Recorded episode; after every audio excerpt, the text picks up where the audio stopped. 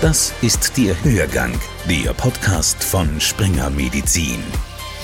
Also herzlich willkommen im Billroth-Haus der Gesellschaft der Ärzte in Wien. Die Gesellschaft der Ärzte in Wien ist der älteste fächerübergreifende medizinische Verein Österreichs und wahrscheinlich sogar weltweit. Mein Name ist Beatrix Holzplatzer. Ich bin Fachärztin für Haut- und Geschlechtskrankheiten und ähm, seit 2003 im Vorstand der Gesellschaft der Ärzte in Wien und seit 2020 Präsidentin dieser altehrwürdigen Gesellschaft, die heuer 185 Jahre alt wird. Und auch ich begrüße Sie, liebe Hörer. Mein Name ist Martin Burger und ich bin heute zu Gast im Billroth-Haus in der Wiener Frankgasse. Sie haben die Präsidentin gehört, seit 1893, seit 130 Jahren residiert hier die Gesellschaft der Ärzte in Wien. Ein Besuch und eine Führung sind also wie eine Reise zurück in die Geschichte der modernen Wiener Medizin. Die Wurzeln reichen bis ins frühe 19. Jahrhundert, bis in die Gründungstage der Gesellschaft. In jener Zeit verspürten die Wiener Ärzte das ganz dringende Bedürfnis, sich auszutauschen, enger zusammenzurücken, enger zusammenzuarbeiten, denn sie standen unter enormen Druck. Die Erwartungshaltung der Öffentlichkeit und vor allem bei Hofe war riesig. Schließlich galt es, Seuchen wie Cholera oder Typhus zu bekämpfen und einzudämmen. Die waren alle mit Herzblut dabei. Äh, wobei nicht nur, dass diese Herren wirklich Gelehrte waren im, im eigentlichen Sinne noch. Also sie waren hochintelligent, sie waren unglaublich belesen, also insbesondere Vierer. Äh, sie haben auch internationale Verbindungen gehabt. Und sie waren auch im medizinischen Diskurs geübt, also in medizinischer Diskussion. Wie führt man eine Diskussion? Wie klärt man Widersprüche auf?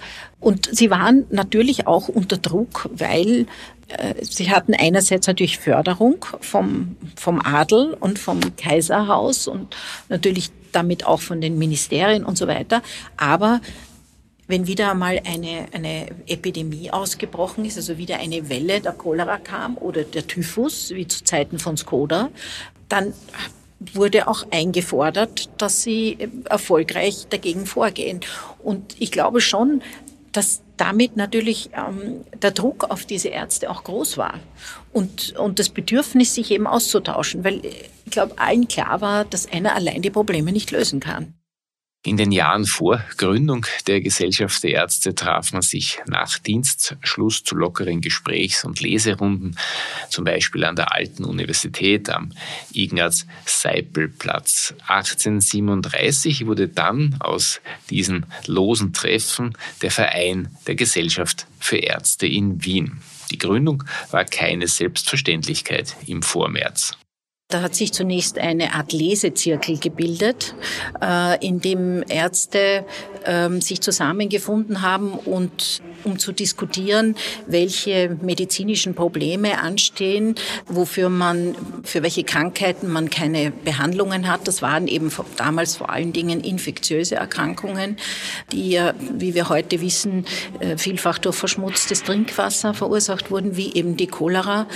Man hat auch internationale und nationale Literatur diskutiert. Man konnte damals schon äh, nicht nur Bücher lesen und austauschen, sondern man konnte auch Journale abonnieren, die damals noch viel teurer waren, als sie es heute sind. Die wurden dann gesammelt und äh, die konnten dann Interessierte lesen und man hat sich dann zusammengefunden, um das Gelesene auch zu diskutieren. Heute würde man sowas einen Journal Club nennen. Und diese Ärzte haben also versucht, eine Struktur sozusagen in ihre Zusammenkünfte zu bringen, was nicht so ganz einfach war, weil im Grunde genommen in der Metternichschen Zeit, äh, das, das war ja die Zeit in der ersten Hälfte des 19. Jahrhunderts, solche organisierten Zusammenkünfte und Vereinsgründungen eigentlich nicht geduldet waren, weil man immer befürchtet hat, dass äh, revolutionäre Ideen entstehen ähm, könnten und diese weitergetragen werden könnten. Und es hat dann ziemlich lange gedauert. Erst 1837 hat dann der Kaiser mündlich zugesagt, ähm, dass sich die Gesellschaft Ärzte in Wien als Verein konstituieren dürfen. Und am 14. November 1837 wurde das schriftlich beurkundet. Und am 22. September, äh, Dezember 1837 hat dann die Konstituierung äh, stattgefunden und die erste festliche Mitgliederversammlung, Jahreshauptversammlung hat dann im März 1838 stattgefunden.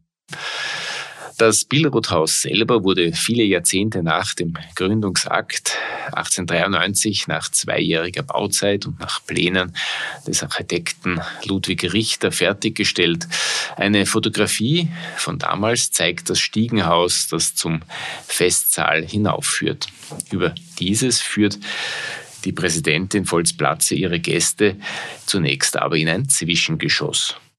Äh, wir haben hier in den unteren, äh, also im, im Mezzanin sozusagen, haben wir die Bibliotheksräume, denn es gab ja hier eine Bibliothek, die von Anfang an bestanden hat und die sich rapide vergrößert hat, weil äh, immer mehr von den ersten Mitgliedern schon ihre Bücher, Bücherbestände der Gesellschaft zur Verfügung gestellt haben. Also man hat ein Geschenk bekommen, musste aber gleichzeitig auch den Raum schaffen. Und deswegen gibt es hier im, im Mezzanin die große Bibliothek. Wir können da auch gleich hineingehen.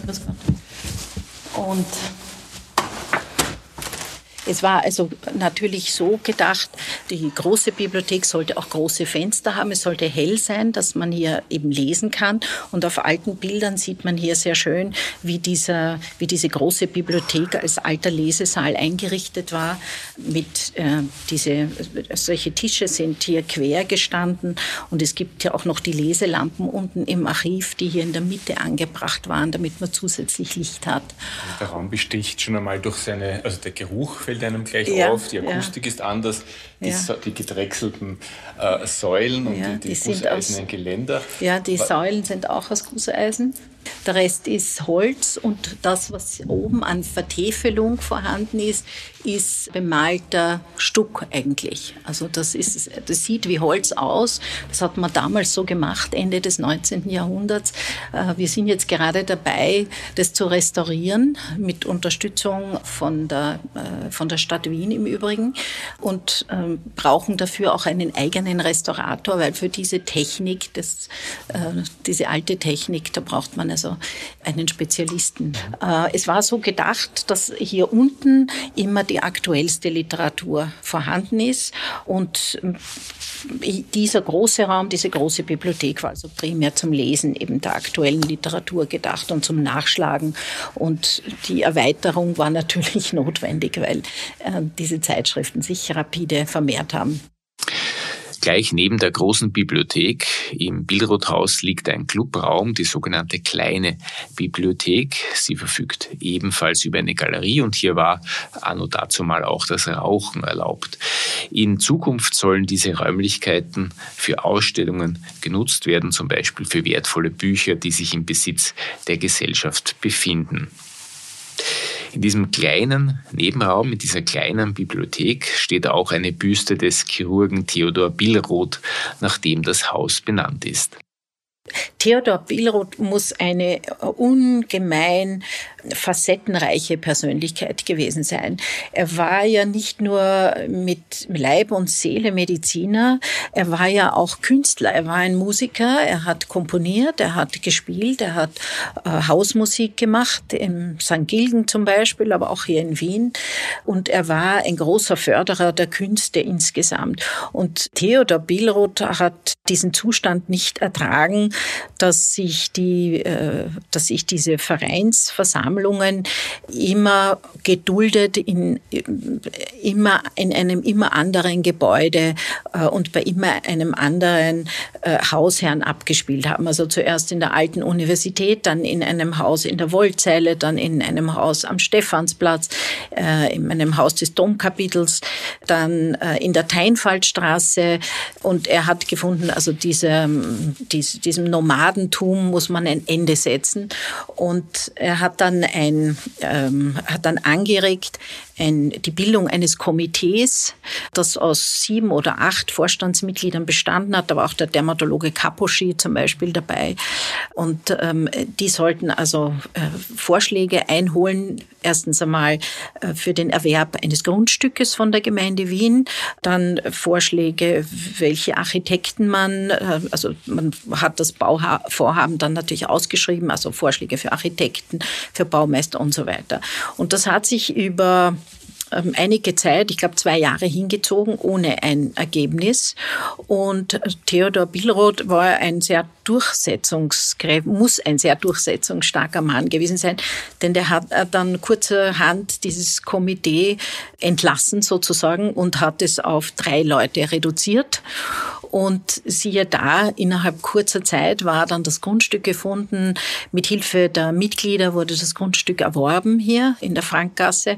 Und mit Hilfe eines Zirkulars, das hat der äh, Professor Dittel, war, der gilt, also war einer der Chirurgen bei Billroth und hat oder der gleichzeitig mit Billroth tätig war, äh, gilt übrigens als einer der Begründer der modernen Urologie.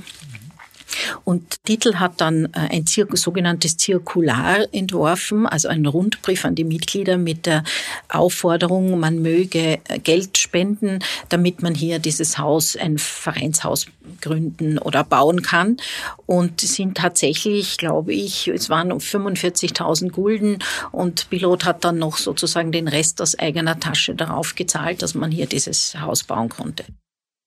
Theodor Billroth hatte klare architektonische Vorstellungen, die beim Bau auch berücksichtigt wurden und bis heute zu den Besonderheiten dieses Hauses zählen. Wir sind jetzt da in diesem ähm, Vorraum ähm, zum Festsaal, zum großen Festsaal, der für 300 Leute konzipiert werden sollte. Das war der Auftrag von Billroth und, äh, und den Vorstandsmitgliedern.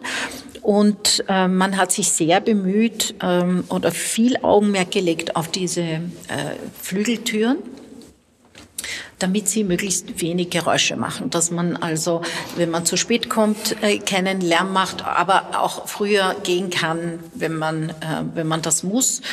Äh, und es war ja so, die meisten sind ja damals vom, eben vom AKH, von einer der Kliniken gekommen, haben oft spät abends noch Visite gemacht und ähm, oder am späten Nachmittag Visite gemacht und je nachdem, wann sie also äh, ähm, Sobald Sie Zeit hatten, sind Sie dann hier zu den, äh, zu den Vortragsabenden, äh, zu den wissenschaftlichen Abenden, sind Sie dann dazugestoßen. Ähm, das hat sich natürlich nicht immer auf die Minute planen lassen. Und, sind, und das war eine Auftrag eben äh, von Billroth und, den, äh, und, und, seinen Kollegen, also eigentlich von diesem äh, Kollegium, äh, das dann letztlich die Beauftragung äh, für den Bau des Gebäudes ähm, gegeben hat, dass man einen Wandelgang macht, der sich ähm, rund, äh, also um diesen gesamten oval geformten Festsaal erstreckt. Und das hier sind eben diese Türen. Sie sind auch heute ziemlich leise. Also hier ist es schwer, das historische Knarren nachzuvollziehen, aber es wird uns noch gelingen. Und zwar spätestens auf der Bestuhlung. Das ist eine Original-Tonnet-Bestuhlung. Und wenn Sie sich da jetzt draufsetzen, dann gerade dieses Klappen mhm. ist eigentlich etwas sehr Typisches. Und wie sitzt es sich in mehr als 100 Jahre alten Stühlen? Sie sind äh, mäßig bequem, aber, äh, aber sie sind eben in ihrer, also noch erhalten und stehen so wie ja, das ist, das ist der Großteil des Hauses unter Denkmalschutz eine, eine Frage, wie kann man sich solche Sitzungen in alten Tagen vorstellen? Heutzutage ist man gewohnt, dass man ist ruhig, man lauscht andächtig. War das immer so oder wurde da dazwischen gerufen? Was würden Sie vermuten? Ne? Es, also es wurde dazwischen gerufen, ganz offensichtlich, denn in der, zumindest in der Geschäftsordnung aus dem Jahr 1926, ich, es sind unzählige Unterparagraphen, ist genau festgehalten, wie die Vor Vorsitzenden mit ungebührlichem Betragen von Teilnehmern umzugehen haben. Also es ist, äh, dürfte tatsächlich ähm, ein Problem gewesen sein. Also wir haben das aus der modernen Geschäftsordnung dann herausgenommen, aber es war damals sehr genau festgelegt ist ein untrüglicher Hinweis auf gewisse Disziplinlosigkeit. Ja, ja, also man hat sich hier schon sehr bemüht, eine Disziplin einzuhalten, äh, wobei die Disziplinlosigkeit sich wohl in erster Linie auf ein hemmungsloses Überschreiten der Redezeiten beschränkt hat und weniger auf die Zwischenrufe. Aber es gab natürlich auch hitzige Diskussionen, wenn also zwei Herren nicht einer Meinung waren. Man kann sich zum Beispiel gut Diskussionen zwischen Sigmund Freud und Wagner Jauregg vorstellen, wie die ausgegangen sind.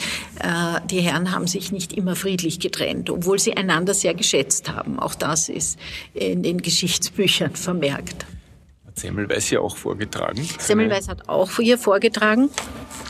Das war ähm, eigentlich das Verdienst Ferdinand von Hebras, dem kann man sagen, nicht nur Entdecker der Übertragung der Krätze, sondern auch äh, Mitbegründer der Klinik für Haut- und Geschlechtskrankheiten. Ähm, und Ferdinand von Hebra hat die Bedeutung der Entdeckung von Semmelweis erkannt, äh, hat ihn eingeladen, hier zu sprechen. Er war Sekretär der Gesellschaft, also Hebra war der Sekretär der Gesellschaft. Und er hat auch äh, die, über das Kindbettfieber, den ersten Artikel, hat Ferdinand von Hebra für Semmelweis geschrieben und in den hauseigenen ähm, Schriften oder Zeitschriften veröffentlicht. Also es ist letztlich Ferdinand von Hebra zu verdanken, dass die äh, Entdeckungen über das äh, Kindbettfieber und die Vermeidung desselben, ähm, dass das niedergeschrieben wurde, ist also Ferdinand von Hebra zu verdanken. Ich habe natürlich deswegen gefragt, weil das natürlich für heute fast nicht vorstellbar, aber damals ein extrem polarisierendes Thema war ja. in der Ärzteschaft. Es war ein extrem polarisierendes Thema, weil er natürlich einen sehr wunden Punkt im wahrsten Sinn des Wortes äh, getroffen hat.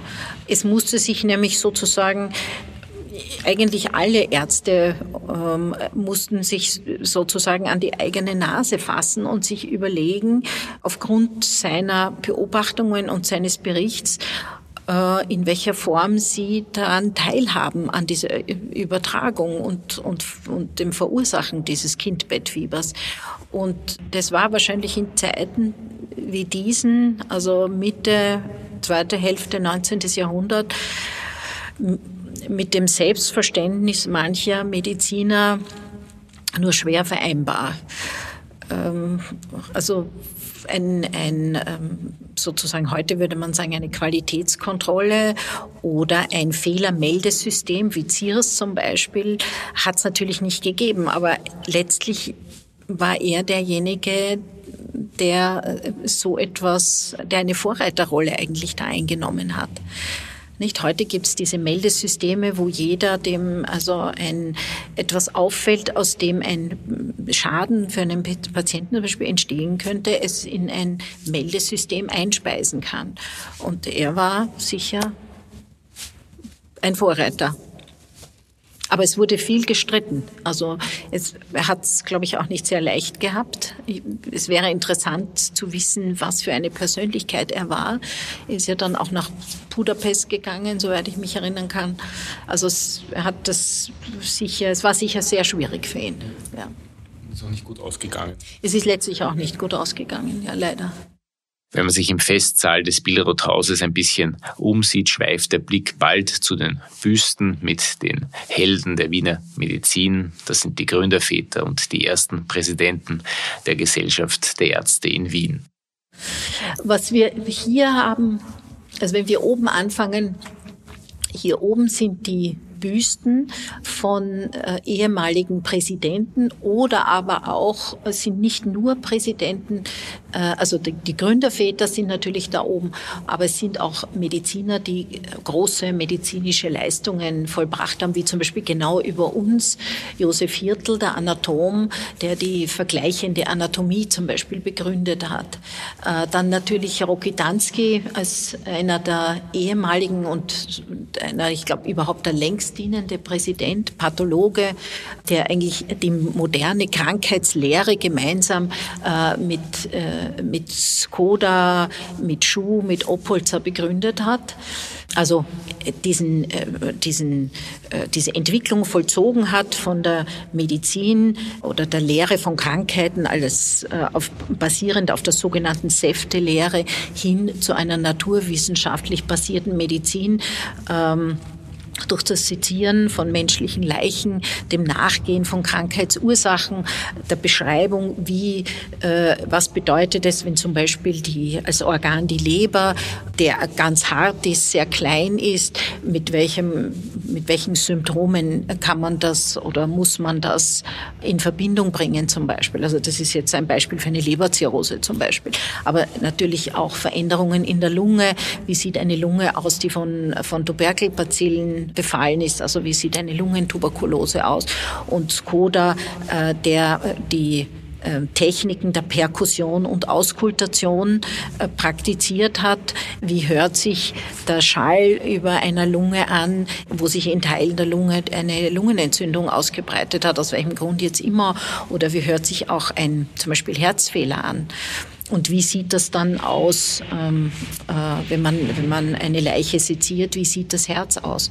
Und mit dieser Zusammenarbeit interdisziplinär, nur hat man es damals noch nicht so genannt, äh, hat man wirklich äh, die Fundamente nicht nur der Krankheitslehre, sondern damit eigentlich auch der zweiten Wiener Medizinischen Schule geschaffen.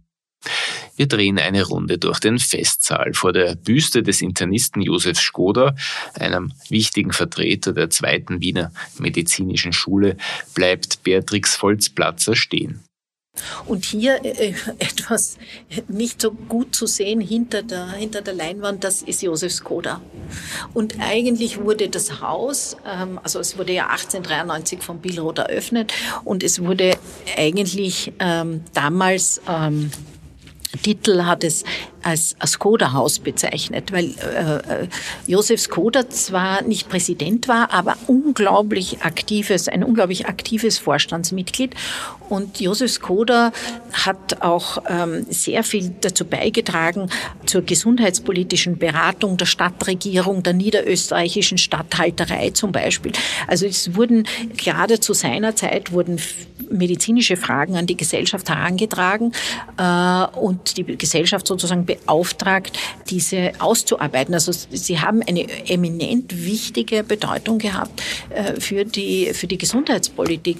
Und Josef Skoda ist es letztlich zu verdanken, dass dann die erste Wiener Hochquellwasserleitung gebaut wurde.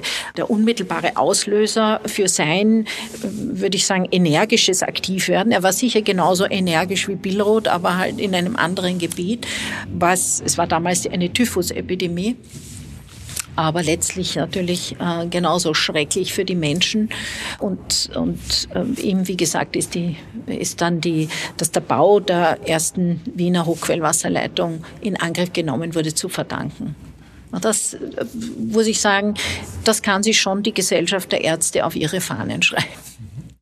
Es drängt sich die Frage auf, ob solche energischen Persönlichkeiten wie die geschilderten in der heutigen Zeit fehlen in der Ärzteschaft. Ich glaube nicht, dass die Persönlichkeiten fehlen. Also die, oder sagen wir die, die Fachleute. Sie fehlen nicht. Es, äh, wir leben nur in einer Zeit, in der Meinungsvielfalt sehr groß geschrieben wird. Und da verliert man oft den Blick dafür, wo die Grenze ist zwischen den Vorteilen der Meinungsvielfalt und den Risiken, die sie auch birgt. Und diese Grenze zu ziehen, ist sicher sehr schwer. Und ähm, es liegt natürlich ja auch an den an den handelnden Personen, wer sich dann letztlich durchsetzt. Aber das ist heutzutage schon sehr schwer geworden, denn äh, wir wissen heute viel mehr als damals obwohl man das damals natürlich auch musste. Ähm, man muss den, den, die Zusammenarbeit mit den Medien und den Medienvertretern pflegen. Auch damals gab es ja illustrierte Zeitungen und ähnliches, äh, die Wissen vermittelt haben.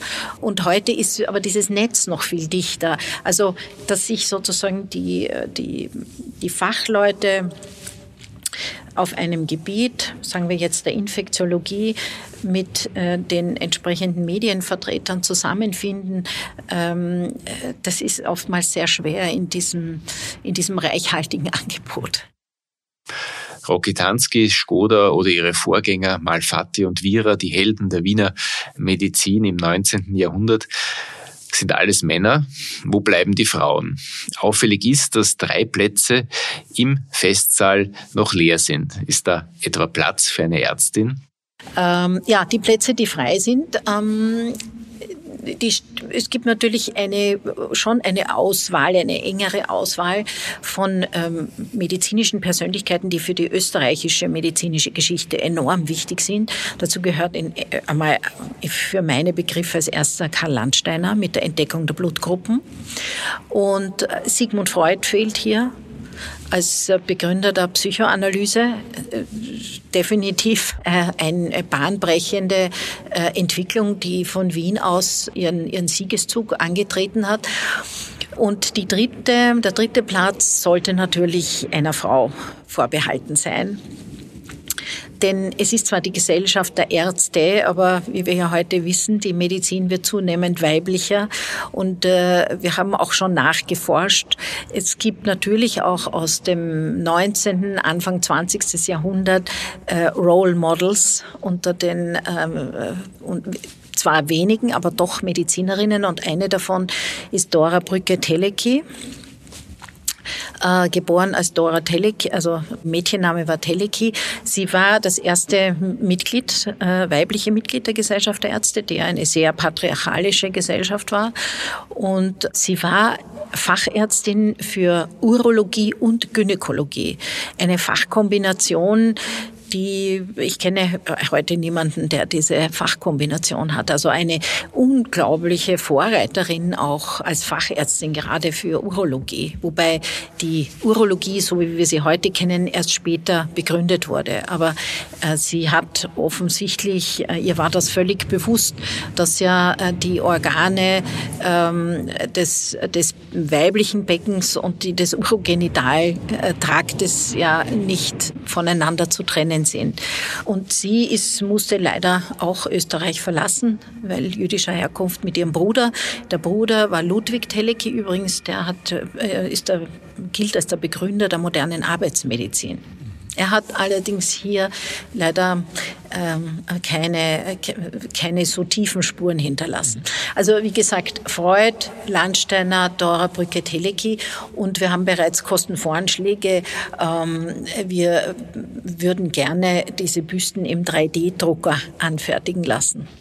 Ein wichtiges Datum für die Gesellschaft der Ärzte ist der 30. November dieses Jahres. Da findet ein Festakt aus Anlass des 185-jährigen Bestehens der Gesellschaft im Billroth-Haus statt. Da geht es eben, das ist jetzt schon etwas lauter, da geht es eben auf die Galerie hinauf. Da ist jetzt eine ganz moderne Technik untergebracht.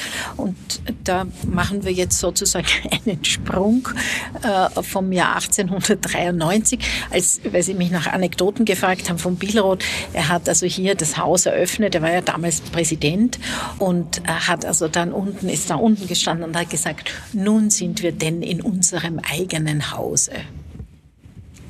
Also ist er unten in der Mitte gestanden.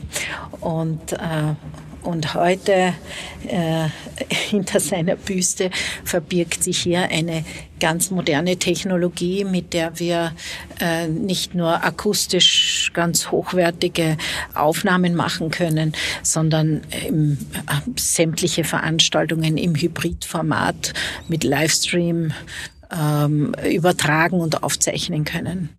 Im Untergeschoss des Billroth-Hauses befindet sich das Archiv. Man erreicht das Archiv über eine Treppe, die von der Bibliothek hinunterführt. Hier stehen Fachbücher in langen Reihen in Rollregalen fein säuberlich sortiert. Volzplatzer stöbert hier in medizinischen Journalen. Vor allem eine Serie hat es ja angetan, eine vollständige Sammlung des Lancet.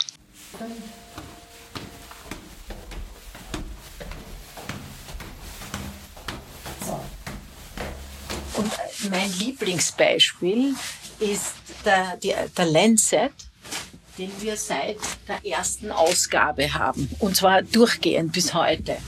Hier ist die allererste Ausgabe aus dem Jahr 1800, äh, also Volume 1, 1823. Es ist jetzt leider, glaube ich, nicht mehr erkennbar, wem das ursprünglich gehört hat. Weil leider der ursprüngliche Besitzer, weil 1823 gab es ja das Haus noch nicht. Mhm. Also das muss aus einem Privatbesitz sein. Ja, also das ist die erste Ausgabe. Also sie haben es eigentlich damals noch wie Bücher aufgebaut. Mhm. Ähm, das ist, also da äh, schreib, beschreibt er, ähm, was sie publizieren wollen und in welcher Form. So wie wir halt Originalarbeiten haben, Korrespondenzen und so weiter ähm, und, und Reviews. Es ist eigentlich für, für die Öffentlichkeit, to the public, distant practitioners. Etwas, was man hier übrigens sehr gepflegt hat, äh, von Anfang an der Dialog zwischen den akademischen Medizinern, die eben an der medizinischen Fakultät und an den Universitätskliniken tätig waren, und den praktischen Medizinern, also den niedergelassenen Praktikern. Und man hat, äh, und das lässt sich auch in den Protokollen von Sitzungen nachvollziehen, wenn äh, neue Mitglieder in den Vorstand gewählt wurden, alte ausgeschieden sind, neu hineingekommen sind, dass immer wieder erwähnt wird, äh, wir müssen auf eine Ausgewogenheit ähm, achten. Also die Verbindung zur praktischen Medizin war immer sehr wichtig. Und eben auch die Studenten, also die Öffentlichkeit, die niedergelassenen praktizierenden Ärzte und die Studenten. Und damals war noch Medicine and Surgery, also Medizin und Chirurgie war ja getrennt. Also da war die Chirurgie eigentlich noch kein medizinisches Fach. Und dann haben sie sich halt ähm, zusammengesetzt in welche, und überlegt, in welcher Form sie das Wissen eben hier schriftlich zusammen oder verschriftlichen könnten. Das ist natürlich viel St. Thomas Hospital in addition to lectures, also Vorlesungen haben sie niedergeschrieben und dann eine, eine korrekte Beschreibung aller wichtigen Fälle, also klinische Fälle, Fallberichte. Und das ist zum Teil ja heute noch. Also das sind die Surgical Lectures, chirurgische Vorlesungen. Das müsste man jetzt, ich habe es selber noch nicht gelesen, was ich jetzt eigentlich bedauere. Vor der Gründung der Medizinischen Universität Wien wurde die Bibliothek im Billroth-Haus von den Studenten besucht, um sich dort Artikel zu kopieren.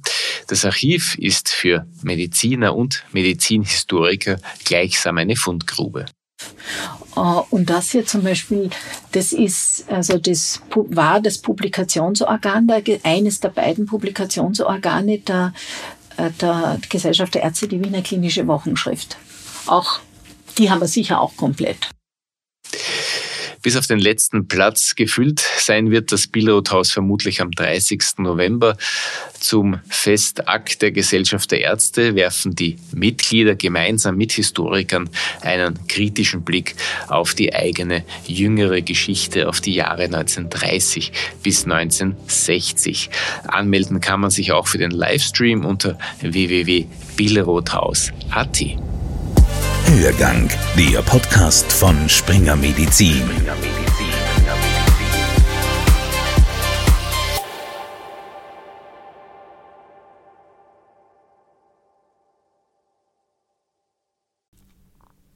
Sie wollen keine neue Podcast-Folge mehr verpassen? Dann abonnieren Sie am besten gleich unseren Newsletter. Den Link zur Anmeldung finden Sie in der Folgenbeschreibung.